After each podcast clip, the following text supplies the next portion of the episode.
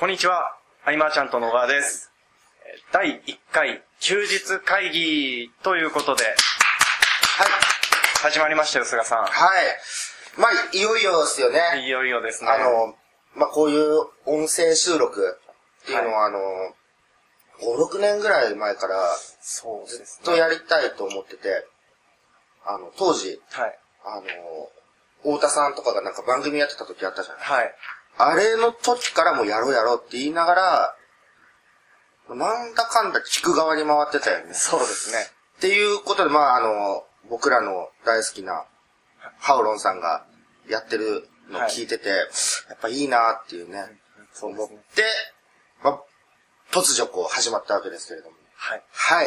で、今回は1回目ということで、あの、休日会議を始めるにあたって、はい。まあ今までこう、もう5、6年前からずっと思ってたっていう話、はい含め、こう、どんな感じにしていきたいのかっていう話をメインでですね、聞いていこうかなって。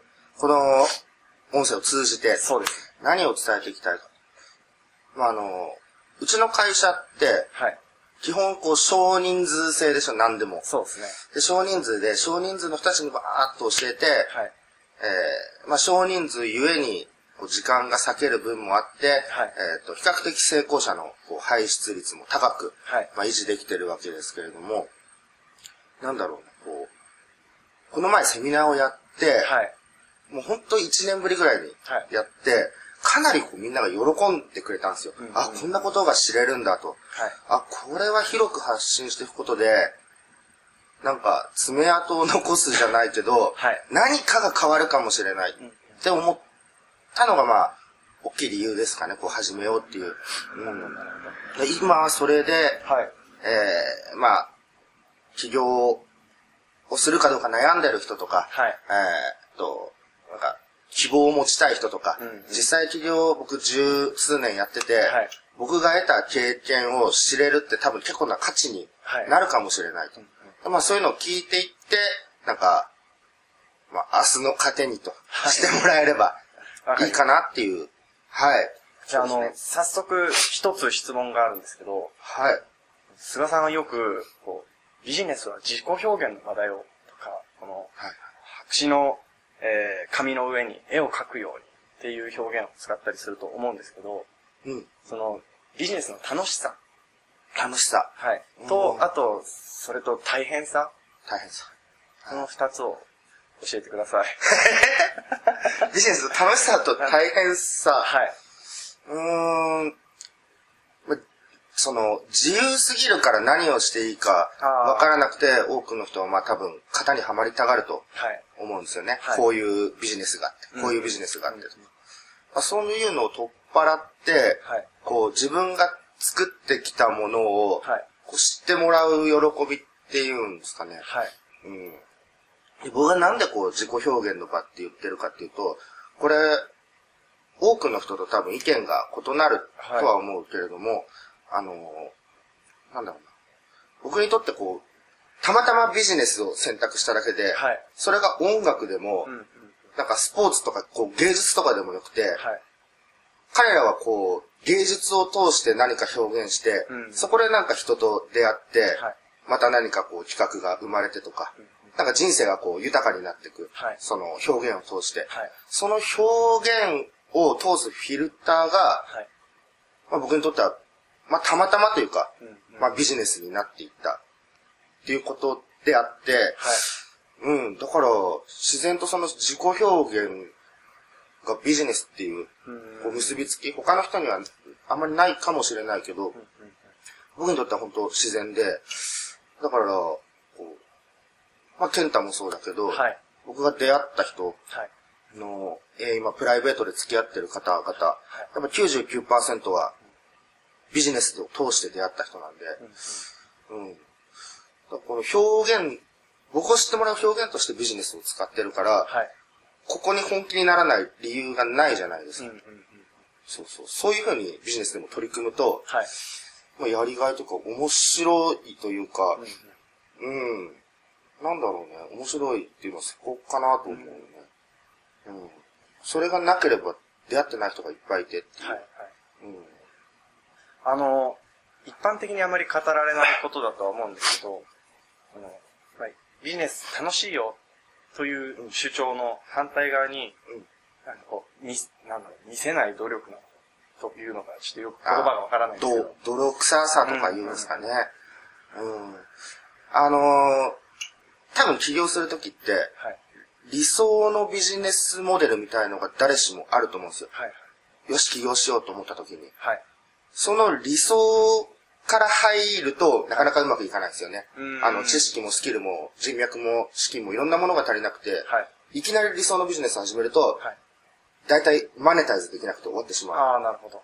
だこの理想のビジネスをやるための、うんうん。えー何それをやるための何ってやって、どんどんこう下に下げてって自分でできるところからまず取り組まなきゃいけないと思うんだけど、はい。それが意外と、えー世に言うライフワークではなく、うんライスワークになるから苦しいと思うんですよ。なるほど。その、生きるためにまずはは仕事をしなきゃってなって。だそのライスワークの点だけを見つ見つめるとはい、すごく苦しいけど、はい。必ずこう理想像から逆算していけば、はい。このライスワークはこの理想、まあライフワークにつながるって思うとはい。結構頑張れちゃう。うんうんうん。っていうのが、えー、まあクライアントさんと接してきてやっとまあ気づいてきたことでもあるけど、うん。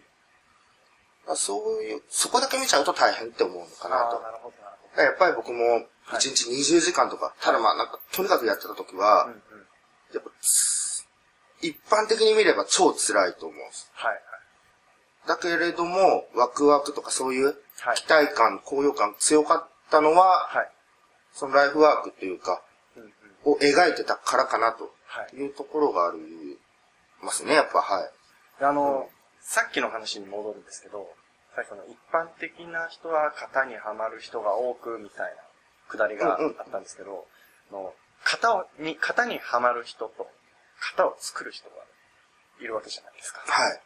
で、まあ、頭では、まあ型を作る側に回るんだよっていうのはわかるんですけど、うん。わかると思うんですけど、じゃあそのために、どういう視点で物事を見たりとか、どういうふうにしていけば。ハマるにはハマっていいっていうか、その型を学ぶのが一針とかよくあるじゃないですか。まああの、学んでいくのはいいけれども、えー、まあ例えば、転売のビジネスとかはい。をやるんだと。はいで、やって、別に転売だけにとどまる必要はないんですよね。うんそもそもなんか理想のビジネスが多分あったと思うんです。はい。だけどまあたまたま、まあ転売に出会えたから転売をやるとか、まあアフィリエイトをやるとか、うんまあコンテンツ販売やるとか、はいまあいろいろと思うんですけど、なんだろうな、僕の感覚としては、はい。その、それぞれのビジネスのはい。いいとこを利用してやるために、うんうんうえー、一回型にはまってみるというか。ん。なるほど。なので、あくまでもその理想のビジネスありきの、うんうん。うん、そのビジネスを作るための糧となるはい材料として、はい。各ビジネスモデルを見るっていううん。なる感覚ですね。ほどですね。あの、またちょっと話が飛んじゃいしまうかもしれないんですけど、多分2011年ぐらいかうん、な2011年。で、はいサービスのリザヤビジネスっていう言葉を菅さんが使い始めたと記憶してるんですけど、はい、はい、はい。で当時は転売が流行り始めてたりとかはい、して、はい。で、物販じゃなくて、サービスで価格リザヤを得るリザヤを得るっていう発想というか、えーそっちをメインで進めていたじゃないですか。まあ、そうですねうか。そこの発想に、なんか言われてみれば、そりゃそうだと思うんですけど、うんでも今までずっと気づかなかっただと思うんですよ、多くの人が。多くの人が。うん。そうなんですよ。言われてみれば当然なんですよ、ね。はい。で世の社長さんが、えー自分のところの事業のすべてを、に対してスキルをマスターしてるかって言えば、まずそんなことは絶対ないうんうんわけで、僕がそこに、をやろうと思ったのは、はいあの、コンサル生がバーっているじゃないですか。はいで、教えていると、どうしてもウェブ制作が必要になってくる時がある。だけれども、それをこう、一つ一つ教えていると、はい。うん、なんていうんだろうものすごいやっぱ時間かかっちゃうんですよ。はいうんその、HTML でこうこうこうこうってはい。やってると時間かかるので、はい。自社にウェブサービスがあったらいいな。うん。そしたら教えることも、はいウェブ制作も、まあ、一手に担えるから、はお客さんもこう安心して来れるというか、うんうん。だったら、ウェブ制作いないかなと思ってはい、探して、はい。で、その人のはい。サービス。はい。だよって、その、え、制作はその人に任せるっていうのでもいいんだけど、はい。うちのサービスとして展開した方がお客さんは分かりやすいと思うんうんって、そしたらまあ原価というか、まあ大体いくらぐらいかって聞いて、まあ安いと、うーんとあの、一般的なランディングページみたいな、はい。ああいうのは2万から5万ぐらいでもできるっていうことだったんで、えーまあコンサル生にははい原価提供をしつつ、はい。で、サービス化するときにはちょっと載せてうん、付加価値を、えー僕のサポートとかつけて売り出せば、はいまあ成り立つなとうん思って、えっと、物販？物はい品以上に付加価値がつけやすい。うん。うん。確かに。で、物品の場合も、まあもちろんいいと思うけど、えっと、やっぱ値段勝負になるじゃないですか。うん。見るところは価格になると思うんですよ。はい。得るものが想像つくというか、まあなんていううんか、物品の場合は値段。はい。だけれども、サービスの利ザヤに関しては、はいい、くらでもこちら側で付加価値がつけれて、うんえーまあサービスとサービスを合わせて、一つは原価で、はい一つは利益を含めてうんうん、二、つのサービスを合体して提供するとか、、はいろいろ幅が広くて、はい。かといって実動は僕じゃないうんうん。ので、これライスワークでは最適モデルじゃないかなと。うーん、なるほど。ですね。実際、はいやらない理由ない？ないっすよね。そうなんです。はい。もし、はいまあ、自社サービスとして、はい。えーウェブ制作ができるはい。という、まあ、契約してね、OEM で。はい。で、あのーウェブ制作ができるって言っても自分で売れないうんうんうん。となれば、さらに販売者を探すわけです。はい。はい。で、その、オファーかける相手に無料でまあ、制作して、はい広告費として割り切れば、はい。ねうんうんうん。うん、5万円ぐらいで作って見せて、はい。これよかったら、あの、御社のサービスとしてうんやって、OEM の OEM みたいはい。な。完全に仲介業ではい iPhone1 個でできちゃうっていう。うんうんうん。ただし、アフィリエイトと違う点は、全責任が自分に来るうんうんっていうところで、ここで抵抗を感じる人も多い。うん。だけれどもはい。でも、責任の重さと、はい。なんか収入って結構比例すると思う。うん。だ僕、ちょっと話変わるけど、はい最初の頃はもう、人を巻き込んで巻き込んで巻き込んで巻き込んで企画を立ち上げたから、はい。責任重大感が半端ない。はい。でそうなると、サボり癖が当時あった自分でも、はいやっぱ乗り越えることができたんで、うんうんうん。責任をね、プレッシャーどんどん課していくっていうのはうん、ちょっと話変わるけど、すごく大事うんうんとは思うんですよね。うん。でそのプレッシャー、例えば全責任を自分で負いますとして、例えばなんか OEM サービスを一つ立ち上げたとするじゃないですか。で、実際にトラブルにもし何か巻き込まれてしまった場合、まあなんとかするしかないんですけど。まあ、なんとかするしかない。うん、まあでもなってみないとわからないですよね。そう、あの、不安要素っていうのはね、はいどんなビジネスにも必ずあるものはいだから、まあ、ある程度予想できるものに関しては、はい。こう、対処というか、うんうん事前に考えるけど、あとはもう僕が来てから、はい。どんと来いみたいなところで、やっていくというか、はい。うん。多分そこ大事かと思いますよ。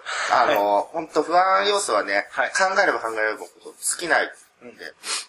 うん。ただ、はい。OEM 今んとこトラブルゼロっていう。ゼロですか？ゼロですね。うんまあ確かにクオリティがいいっていうものを提供してる前提なんで。そうです。そうですよね。うん。だから外注、なんかコミュニティサイトはい。で、まあ作ってくれる方いませんか？って募集かけて、はい集まってきてくれた人たちに、はいえっ、と、実績みたいのを見せてもらいながら、うんうんで特にないっていう場合は、はい。一回じゃあ僕自身のを作ってもらったりとかして、まあその時は、まあコミュニケーションのタイミングだけれども、はい。結構全部無料で作ってもらって。で見て判断して。あ、で、ここで、はい。あの、まあ、外注さんと OEM 契約を結んはいだとして、はい。仕事が触れなかったら申し訳ないんじゃないかってまた考える人がいるんです。でもその外注さんは、はい。僕以外の複数人から絶対に仕。事をもらって成り立たせてるわけなんで、はい。気にしなくていいよとは。うん。うんもし仕事が入ればラッキーぐらいで思ってる方も多いんで、本当に。うーん、なるほど。なので、まずはやってみるっていうのもね。うん。OEM に関わらずだけど。はい。はい。と、キリがいいのでですね。第、いもう、もうですか？や、続けましょうか。あ、続けましょうもう立ちました。そこそこ、はい。はい。じゃあ、わかりましはいという。わけで、えー、第1回、休日会議はい。でした。ありがとうございました。ありがとうございました。休日会議に関するご意見、ご感想は、サイト上より受けたまわっております。休日会議と検索していただき、ご感想、ご質問フォームよりご連絡ください。